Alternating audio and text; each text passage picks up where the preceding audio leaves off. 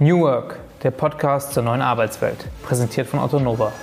In dieser Episode unterhalte ich mich mit Galina Bankova, Gründerin von Do Work You Love und New Work Coach. Sie verrät, warum mit Passion fast alles gelingt und warum Arbeit auch Mittel zum Zweck sein kann. Hallo Galina, danke, dass du dir heute die Zeit genommen hast, um mit uns über New Work zu sprechen. Ähm, bevor wir anfangen, wäre es vielleicht mal ganz super, wenn du dich den Leuten vorstellen kannst, sagen, wer bist du, was machst du und äh, wo kommst du eigentlich her? Hm. Hallo Max und Team, vielen Dank für die Einladung. Hallo zusammen, äh, ich bin Galina Bankova ähm, Unternehmerin, die Gründerin und Geschäftsführerin von Do Work You Love, äh, sowohl äh, Matchmakerin von Überzeugung, sonst ich bin 37 Jahre äh, alt, aufgewachsen in Bulgarien, in München bin ich seit äh, gut 15 Jahren und in diesen 15 Jahren habe ich hier studiert an der Hochschule München BWL mit Schwerpunkt Hotellerie und Eventmanagement. Währenddessen habe ich die Corporate World von München kennengelernt. Ich war da in verschiedenen Bereichen bei Siemens, Infineon, ähm, Allianz. Und unmittelbar danach habe ich auch die Startup-Szene kennengelernt. Ähm, anfangs beim Straschek Center for Entrepreneurship, wo ich verschiedene Innovationsformate äh, durchführen durfte für junge Menschen.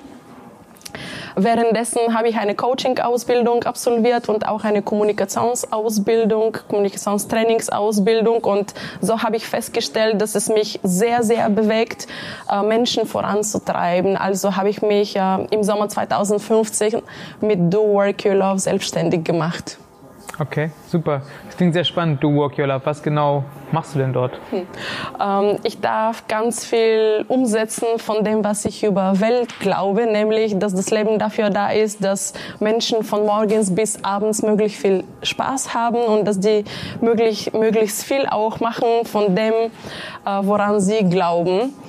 Ähm, zusammengefasst kannst du es dir so vorstellen, dass ich Menschen zusammenbringe. Ich schaffe Trefforte, wo Leute zusammenkommen, wo sie sich gegenseitig äh, durch ihre Lebensläufe inspirieren, äh, wo auch Unternehmen potenzielle Arbeitnehmer treffen, wo Menschen auch lernen in Form von Workshops äh, mit dem Ziel, dass möglichst viele Leute eine Arbeit finden und machen, die sie lieben und dass möglichst viele Unternehmen auch solche Mitarbeiter finden und bei sich halten. Mhm.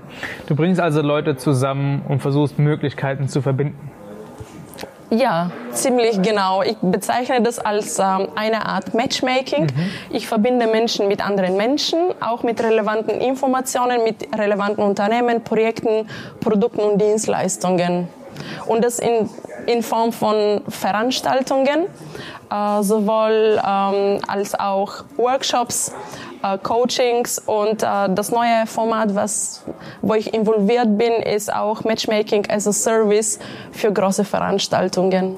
Das heißt dabei sagt, du willst, willst Menschen dabei helfen, dass sie eine Arbeit tun, die sie lieben. Ähm, wie schafft man es überhaupt, das zu finden, was man liebt? Ähm, es gibt mehrere Schritte beziehungsweise auch mehrere Richtungen, aus denen man sich an das ganze Thema annähern kann. Unter dem Strich äh, bilde ich mir ein, zu verändern, wie die Menschen die Arbeit als Thema sehen, wie sie die Arbeitssuche durchführen und wie sie ihre Arbeit auch letztendlich machen.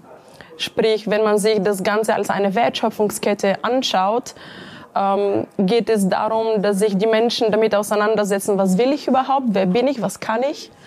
Danach auch auf neue Wege die Jobsuche auch durchführen und wenn sie in einer Arbeit sind, dass sie auch neue Perspektiven darüber bekommen, wie sie diese Arbeit auch immer wieder gerne machen können weil in jeder Arbeit, egal wie, wie gerne wir sie tun, kommen immer die Phasen oder es gibt Routinearbeiten, die langweilig, schwierig sind und so weiter. Und deshalb gilt es auch da, äh, immer wieder die richtigen Instrumente zu finden, damit man sich immer wieder selbst motiviert. Mhm. Glaubst du denn wirklich, dass die Liebe zu dem, was man tut, das Wichtigste oder das Einzige, was wirklich wichtig ist in der Arbeit, die man tun sollte? Ja, ich meine, man sagt ja immer wieder, ähm, man hört immer nur von den ganzen positiven Beispielen, wo Leute etwas getan haben, was sie wirklich gemocht haben, geliebt haben und dann erfolgreich geworden sind. Aber man hört nicht von den, wenn man jetzt mal ganz besinnlich auf Musiker zum Beispiel eingehen, von den Tausenden von Menschen, die vielleicht auch wirklich die Musik lieben, aber halt nie wirklich den Erfolg hatten. Ähm, es ist nie nur die Liebe. Und ich würde sagen, die Liebe spielt eine mega, mega wichtige Rolle. So ein bisschen wie, ähm, wenn du das damit vergleichst, dass du gerne kochen würdest.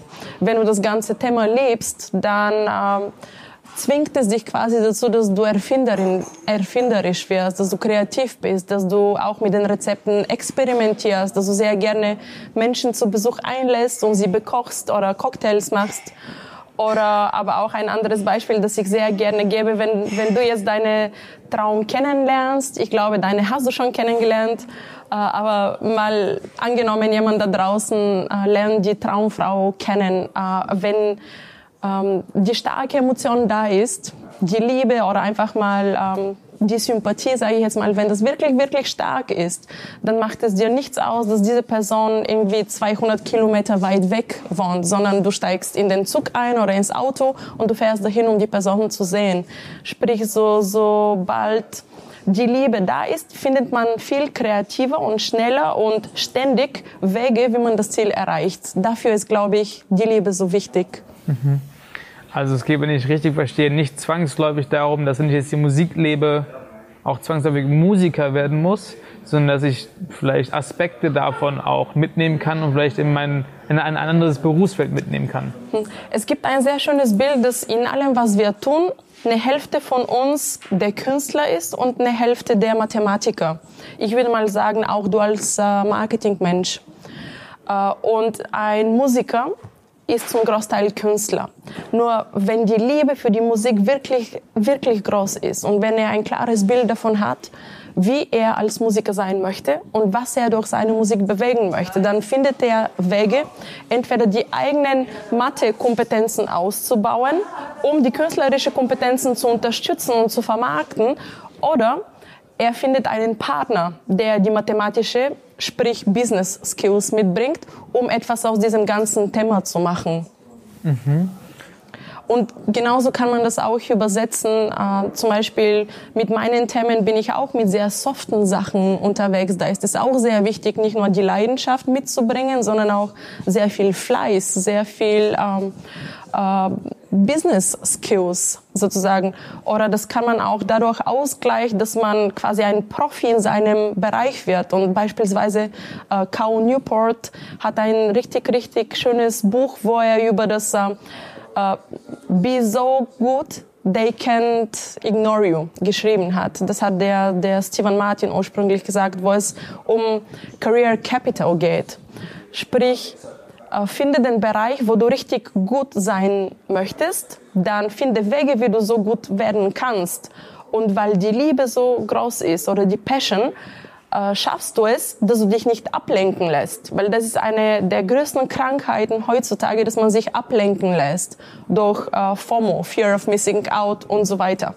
Deshalb, wenn die Liebe groß ist, bleibt man dran, man setzt die Sachen um, man ähm, reflektiert viel, äh, bekommt Feedback von außen, auch Feedback von innen. Man ähm, ähm, schafft es auch, das Problem möglichst gut zu lösen und dadurch baut man diesen, diesen sogenannten Career Capital auf. Und so hat man nicht nur die Passion, sondern auch die Skills. Also würdest du dann, wenn ich es richtig verstehe, einen Arbeitgeber primär als Enabler sehen, dessen Aufgabe ist eigentlich, den Menschen selbst in seiner Passion zu enablen, das zu machen, was er wirklich machen will? Äh, mein Lieblingsbild ist eine Art Blume, die durch verschiedene Kreise entstanden ist. Quasi vier, fünf Kreise, die ineinander greifen. Die haben Überschneidungen. Und einer der Kreise ist das Unternehmen mit seinen Zielen. Dann gibt es das zweite Kreis, das ist der Mensch mit seinen eigenen Zielen. Dann gibt es das dritte Kreis, der dritte Kreis, wo quasi das Team, in dem sich der Mensch ähm, betätigt, was auch bestimmte Ziele hat. Und die Abteilung und so weiter. Man kann auch sagen, die Gesellschaft ist auch ein Kreis. Und sobald man es schafft, die Überschneidung zwischen all diesen Kreisen zu finden, ist die Zusammenarbeit, das Zusammensein ähm, auch optimal. Und ich finde, die Aufgabe von einem Unternehmen, auch von einem ähm, Manager, von einer Führungskraft, ist es, diese Überschneidung zu finden, darüber zu sprechen, diese zu identifizieren und ständig auch da, dafür zu sorgen, dass sie besteht. Weil sie geht auch ab und zu mal verloren oder sie verwischt, weil sich die Menschen verändern, die Unternehmensausrichtung verändert sich Und da gilt es in meinen Augen, ständig darüber zu sprechen.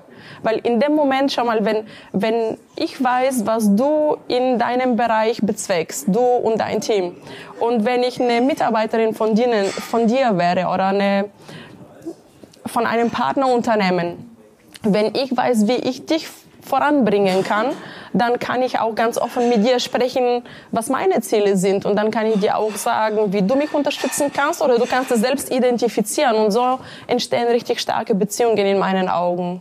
Leider haben das viele Unternehmen noch nicht erkannt, aber immer mehr und mehr und das freut mich. Du hast gerade eben gesagt, dass das äh, FOMO, Fear of Missing Out, der größte Killer, der größte Pain eigentlich ist, den wir haben. Ähm, einer der größten. Einer der größten, okay. Ähm, jetzt hat ja New Work auch gerade sehr viel mit Flexibilität, always on, man kann auch remote überall arbeiten zu tun. Ähm, das heißt, dieses wirkliche, ich glaube, ein anderes äh, Buch von Cal Newport, uh, Deep Work. Mhm, ja, ich liebe es, ja. Ähm, geht ja auch genau auf das Thema ein. Ähm, inwieweit äh, helfen New Work-Konzepte eigentlich den Menschen heute wirklich dieses fokussierte, bei diesem fokussierten Arbeiten oder inwieweit arbeiten sie eigentlich dagegen? Wie siehst du das? Mhm. Äh, vielen Dank für diese Frage, weil ich finde tatsächlich, dass New Work eine Medaille mit zwei Seiten ist, weil gleichzeitig gibt es sehr viel Freiheit, nur nicht jeder Mensch oder nicht jeder Mensch zu jeder Zeit kann mit der Freiheit umgehen. Deshalb ist es mega wichtig, dass man sich entweder selbst eine Art Rahmen schafft und innerhalb von diesem Rahmen die Freiheit auslebt, oder wenn man das selbst nicht schafft, dass man mit anderen Mitteln dafür sorgt, dass dieser Rahmen auch besteht. Mhm der Rahmen, kann ich jetzt auf die Trennung von Arbeit und Privatleben sehen oder worum geht es in dem Rahmen? Äh, beispielsweise, dass ich für mich priorisiere, was sind wirklich meine Top 3 Ziele für dieses Jahr. Dann die Ziele pro Quartal und dann immer zu wissen, egal was für coole Möglichkeiten nebenan mir über den Weg laufen, dass ich weiß, aha, das darf ich machen, erst nachdem ich die anderen Ziele vorangetrieben habe. Aber das verhindert auch ein bisschen meine eigene persönliche Flexibilität. Man muss ja auch offen sein. Ich meine, in der heutigen Zeit ist ein Jahr ein relativ großer Zeithorizont. Man muss ja auch, sage ich mal, eine gewisse Flexibilität auf neue Möglichkeiten haben. Ich glaube, du bist auch jemand, der in der Vergangenheit sehr viel neuen Möglichkeiten auch nachgegangen ist und bist deshalb da, wo du heute bist. Ist man nicht da vielleicht ein bisschen zu starr dann, wenn man immer nur die Top 3 erst abarbeiten muss, bevor man sich dem nächsten annimmt? Mhm. Ähm, das ist natürlich auch sehr simplifiziert gesagt.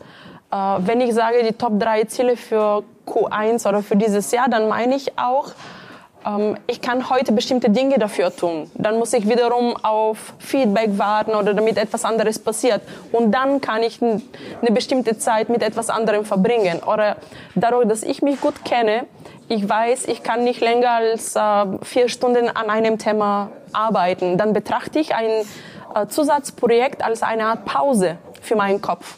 Oder ich betrachte dann beispielsweise ein Gespräch mit einem interessanten Menschen bei, bei einem Spaziergang auch als Pause. Dann mache ich das, damit ich meinen Kopf für die eigentliche Aufgabe frei bekommen kann, aber ich genieße es trotzdem.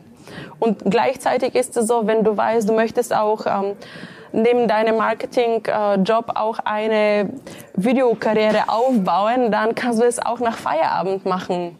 Und genau das ist das ist das, was ich vorhin sagen wollte. Sobald die Liebe, die Leidenschaft, das Interesse für etwas da ist, dann ist man bereit, auch die extra Meile zu gehen.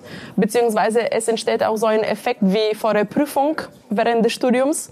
Wenn ich weiß, ich muss morgen die Prüfung schaffen, dann finde ich irgendwie Wege, die mir Wochen und Monate lang nicht bekannt waren, damit ich sehr schnell, sehr produktiv Ergebnisse liefern kann. Also bist du, wenn ich das richtig verstehe, auch ein Verfechter der Meinung, dass das Thema Work-Life-Balance eigentlich kein Thema ist, wenn man das tut, was man liebt? Ja, ja, und ich wäre sehr vorsichtig mit dieser Aussage, weil ich nicht weiß, wer uns gerade zuhört. Äh, das, was ich gerne als Message rausbringen würde, ist, sobald du weißt, was dich antreibt, sobald du weißt, was deine Grundbedürfnisse sind und was dafür sorgt, dass deine Grundbedürfnisse auch ähm, ähm, wirklich gedeckt sind, dann kannst du schnell einschätzen, was bringt mir diese Energie, was sorgt dafür, dass ich mich wohlfühle. Und dann spielt es nur eine untergeordnete Rolle, woher diese Energie kommt. Gleichzeitig vielleicht, wenn ich noch eine Anmerkung machen darf, ähm, was viele Menschen, die zum ersten Mal mit mir in Kontakt sind, glauben sehr oft, dass ich dafür bin, dass jeder Mensch nur in seiner Arbeit äh, die Sinnhaftigkeit findet oder dass, dass ein Mensch nur etwas arbeitet, was man lebt. Und ich sage, ja, es ist schön, wenn man eine Arbeit macht, die man liebt, weil wir arbeiten in unserem Leben durchschnittlich 90.000 Stunden. Also ist es sinnvoll, dass wir in diesen 90.000 Stunden auch etwas machen, wofür wir brennen, weil wir dadurch auch gut sein können und unter dem Strich glücklich ins Bett gehen, wenn wir abends nach Hause kommen.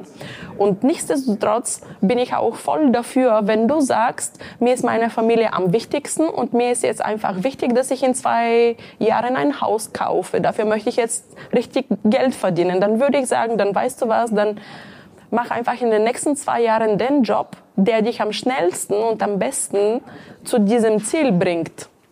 Dann ist es vollkommen in Ordnung, wenn du in einer bestimmten Zeit diesen Job nur für das Geld machst.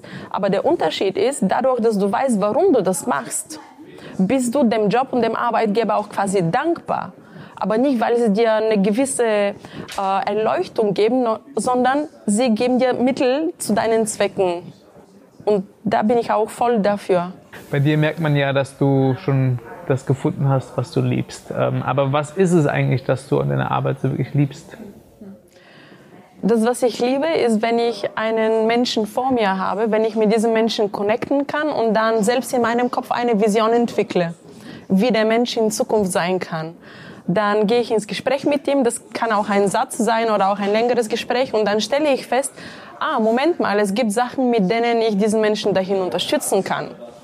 Das ist das, das eine, wie vorhin gesagt, so, so Infos oder Unternehmen empfehlen oder Projekte andere Menschen empfehlen. Das liebe ich, weil danach sehe ich am Gesicht von diesem Menschen auch so ein, ein Lächeln und ein Strahlen und so ein Aha. Und das ist das, was ich persönlich äh, liebe. Mhm. Jetzt hast du das gefunden, was du liebst. Ähm, nochmal aufs Thema New Work zurückbezogen. Gibt es denn irgendwelche New Work-Konzepte, die du auch in deinen Alltag mit einbaust, um einfach ähm, gewisse Effizienz in das reinzubringen, was du tust? Ähm, äh, Effizienz ist ein sehr, sehr wichtiges Stichwort, weil ähm, ich gehöre vielleicht auch zu den kreativen Menschen, die sich sehr gerne in ihre Ideen auch verlieren. Und dann ist es umso wichtiger, Mechanismen zu finden, damit man auch, ähm, damit die Effizienz nicht zu kurz kommt. Du hattest das Buch Deep Work erwähnt, das ist das eine. Das zweite ist, äh, dadurch, dass ich nicht im Team gegründet habe, sondern alleine, äh, habe ich mir ein Netzwerk um mich herum geschaffen, äh, eine sogenannte Mastermind an Menschen, äh, mit denen ich zusammen auch wichtige Themen bespreche und äh, für mich und auch für die anderen Themen. Und so komme ich auch weiter. Okay. Äh, sonst weitere New Work-Ideen, allein die Tatsache, dass wir gerade hier bei Weira sitzen, das ist auch etwas, was mich mega pusht, was mein Leben auch verändert hat, weil hier sind voll viele kreative Menschen, sehr inspirierende Konzepte, Projekte, interessante Unternehmen. Hier darf ich auch meine, meine Veranstaltungen auch stattfinden lassen und das pusht mich mega nach vorne und so viele Beispiele gibt es ganz, ganz viele. Hast du noch mal irgendwas funktioniert, was laut New Work eigentlich richtig wäre, aber für dich einmal überhaupt nicht funktioniert hat? Äh, ich würde sagen, ich habe keine Definition für New Work als solche. Sondern? Sondern wenn es um New Work geht, dann würde ich auch, unabhängig davon, ob es um dich geht oder um ein Unternehmen oder ein Netzwerk, was ich in Form von einem Vortrag anspreche, ich würde eher die Frage stellen, was ist für dich New Work? Und dann würde ich die Menschen auch dazu einladen, dass sie sich auch miteinander unterhalten, so dass sie zum einen im Gespräch mit anderen ähm, klar machen, was verstehe ich denn unter New Work und auch, dass sie verstehen, was meinen andere, wenn sie New Work sagen, egal ob Einzelpersonen oder Unternehmen.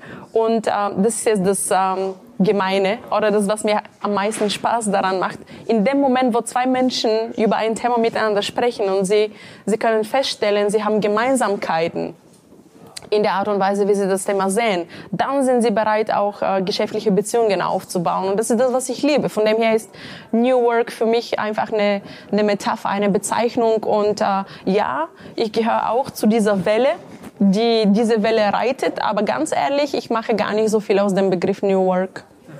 Lass uns vielleicht mal einen Blick in die Zukunft werfen. Ähm, die wird schön. die wird schön. Wieso wird sie schön? Äh, weil sich die Menschen auf eine tolle Art und Weise verändern. Äh, oder zumindest ist es in meiner Filterblase so. Auf welche Art und Weise ist denn das? auf eine Art und Weise, dass die Menschen eine gute Mitte finden zwischen äh, Bewusstheit, Achtsamkeit, gar Spiritualität, aber auch äh, Ergebnisorientierung. Das finde ich sehr schön. Woher glaubst du, kommt das? Sie müssen das tun. Sie müssen das tun und wir Menschen verändern uns immer aus zwei Gründen. Entweder weil es viel wehtut oder weil wir große Ziele haben. Die meisten verändern sich erst, wenn es wirklich wehtut. Also ist das bei sehr vielen Menschen so, wenn es wenn sie einen Burnout bekommen oder wenn sie irgendwelche andere gesundheitliche Probleme haben oder wenn, wenn sie merken, ähm, Sonntagnachmittags geht, geht es ihnen richtig, richtig schlecht, weil der Montag kommt beispielsweise oder viele Menschen müssen auch ähm, äh, auswandern, sie, sie sind gezwungen, das Unternehmen zu wechseln, dann setzen sie sich damit auseinander. Dann gibt es auch noch die Tatsache, dass zum Glück immer mehr und mehr darüber gesprochen wird, was für Ziele Menschen haben und wir bekommen immer mehr und mehr Vorbilder. Bis, bis jetzt hatten wir kaum Vorbilder. Und ohne Vorbilder können wir nicht wissen, wer wir sein wollen und wie wir sein wollen und was wir erschaffen, erleben möchten wozu wir beitragen möchten. Aber ich bekomme wirklich, vor allem in München, jeden Tag mit, dass bestimmte neue Sachen stattfinden. Veranstaltungen, Initiativen, Projekte, ähm, Stiftungen, Crowdfunding-Kampagnen und dadurch probieren die, die Menschen neue Sachen aus. Jetzt hast du gerade aber auch das Thema Burnout angesprochen. Es gibt ja heute sehr viel mehr Flexibilität, Möglichkeiten zur Selbstverwirklichung, äh, Selbstverwirklichung, aber trotzdem steigt eine Burnout-Rate immer weiter. Wie passt das eigentlich zusammen? Woher kommt das? Die Menschen denken viel über die Sachen nach und sie machen kaum was. Ich pauschalisiere gerade, wenn ich die Menschen äh, so bezeichne. Aber ja, zu wenig tun. Weil, woran, wieso, woran liegt es? Wieso machen sie zu wenig? Ach, viele, viele Gründe. Das erste und vielleicht das Schlimmste ist, sie glauben, sie haben nur einen Shot. Sie glauben, sie können später nicht zurück oder sie können nicht nach links, nach rechts und so weiter. Deshalb versuchen sie, die perfekte Entscheidung zu treffen, den perfekten Plan zu machen. Mhm und das lähmt einen. Kenne ich auch aus Erfahrung. Ähm, Glaubst du, das ist primär ein deutsches und europäisches Thema? Es gibt jetzt ja auch, sage ich mal, ähm, Länder oder Nationen, die vielleicht eher für so eine Dual-Mentalität bekannt sind. Ich meine, die USA fangen natürlich direkt an mit ihrem American Dream. Glaubst du, also es ist eher eine deutsche oder europäische Geschichte oder einfach globale? Also ich würde sagen, diese Verhaltensweise oder Denkweise passt sehr gut zu den äh, wirklich wertvollen Tugenden, die man in der deutschen Kultur hat. Von dem her ist es definitiv typisch für die Menschen, die hier leben. Was ich allerdings auch beobachtet habe, es sind nicht nur die geborenen Deutsche so, sondern auch Menschen, die so wie, so wie ich irgendwann hierher gekommen sind und äh, sie verhalten sich auch mal so. Weil, weil es viele, viele Regeln gibt. Ich, ich gebe dir ein anderes Beispiel. Ähm, ich habe schon sehr lange den Führerschein, aber keine Fahrpraxis gehabt. Und erst vor zwei Jahren habe ich mir ein Auto gekauft und äh, so, so, so Unterricht genommen. Das habe ich allerdings in Bulgarien gemacht und nicht hier. Äh, und keiner konnte das verstehen, weil bekanntlich die Straßen hier viel besser sind und äh, die Menschen ähm, sich an Regeln halten. Aber hier hatte ich wirklich das Gefühl, ich darf keinen Fehler auf der Straße machen weil sonst die Autos sind zu teuer. In Bulgarien ist es kein Thema. Wenn ich jetzt mein Auto oder ein, ein anderes Auto irgendwo Kratzer reinbekomme, merkt kein Mensch. Und äh, da sehe ich auch Parallelen. Okay. Gehen wir vielleicht mal ein paar Jahre noch mal weiter in die Zukunft. Ähm, das ist ja das Thema Artificial Intelligence. Ähm, einige Studien sagen, bis zu 50 Prozent der Jobs, die aktuell existieren, fallen dadurch einfach weg. Was glaubst du, was für einen Einfluss wird das auf die Arbeit des Menschen haben und aber auch generell auf überhaupt eine Arbeit zu finden, die sie, die sie dann lieben? Mhm. Also Arbeit wird es immer geben. Die Frage ist nur, welche Formen der Arbeit und was ist das, was du möchtest. Was glaubst du denn, wir haben jetzt natürlich jetzt gerade so die Generation Y, die jetzt gerade anfängt zu arbeiten und auch schon voll im Arbeiten ist. Ähm, jetzt habe ich selbst noch einen kleinen Bruder, äh, der deutlich jünger ist, der jetzt mehr Generation Z ist und kriegt da auch schon natürlich sehr große Unterschiede mit. Was glaubst du, kommt auf die Arbeitswelt eigentlich zu, äh, wenn die ganze Generation Z in die, äh, in die arbeitende Gemeinschaft geht? Ich glaube, das, was auf uns zukommt, ist nicht wirklich Generation gebunden. Ich glaube, das ist eher die Auswirkung von verschiedenen ähm, Sachen, die zurzeit passieren. So mit Internet, mit Technologien, Globalisierung äh, und so weiter. Glaube ich, ist die Generation Z vielleicht diejenige, die das am meisten erleben wird. Nämlich, dass es viel mehr um den einzelnen Menschen geht, zum einen. Zum zweiten, dass alles alles, was du möchtest, kann quasi in die Realität umgesetzt werden. Aber dann findet man auch andere Mittel, um damit umzugehen dann glaube ich auch, dass Unternehmen gerade dabei sind, sich sehr stark zu verändern. Und ähm, ich würde mal ähm, das ganze Thema damit abschließen, dass ich sage, äh, dass ich so die Prognose aufstellen würde, dass ganz, ganz bald die Unternehmen das ganze Verhältnis anders sehen müssen äh, mit ihren Arbeitnehmern, nämlich dass jeder Arbeitnehmer auch eine Art Brand wird, nämlich eine Art Ambassador für die, für die Kultur, die Produkte, die Services dieses Unternehmens und das Unternehmen wird gezwungen sein, diese Ambassadors, diese Mitarbeiter-Brands auch dabei zu unterstützen, dass sie sich bilden. Bei manchen wird es dann offline, bei anderen online sein. Aber diese Themen Branding, Positionierung, äh, dann Networking zwischen den einzelnen Menschen, Abteilungen, Unternehmen wird sehr stark wachsen und auch das Thema Mentoring im Sinne von Wissens- und auch Lebenserfahrung weitergeben. Mhm. Und da wird in meinen Augen die Generation Z einfach ähm, das am stärksten ausleben.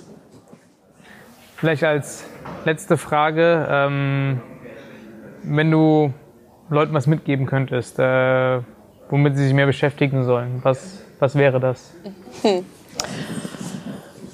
Also für die Analytiker da draußen, ähm, googelt mal die Harvard-Studie über was macht Menschen glücklich. Das ist die längste Studie der Welt, die über Menschenglück gemacht wurde, über 70 Jahre lang.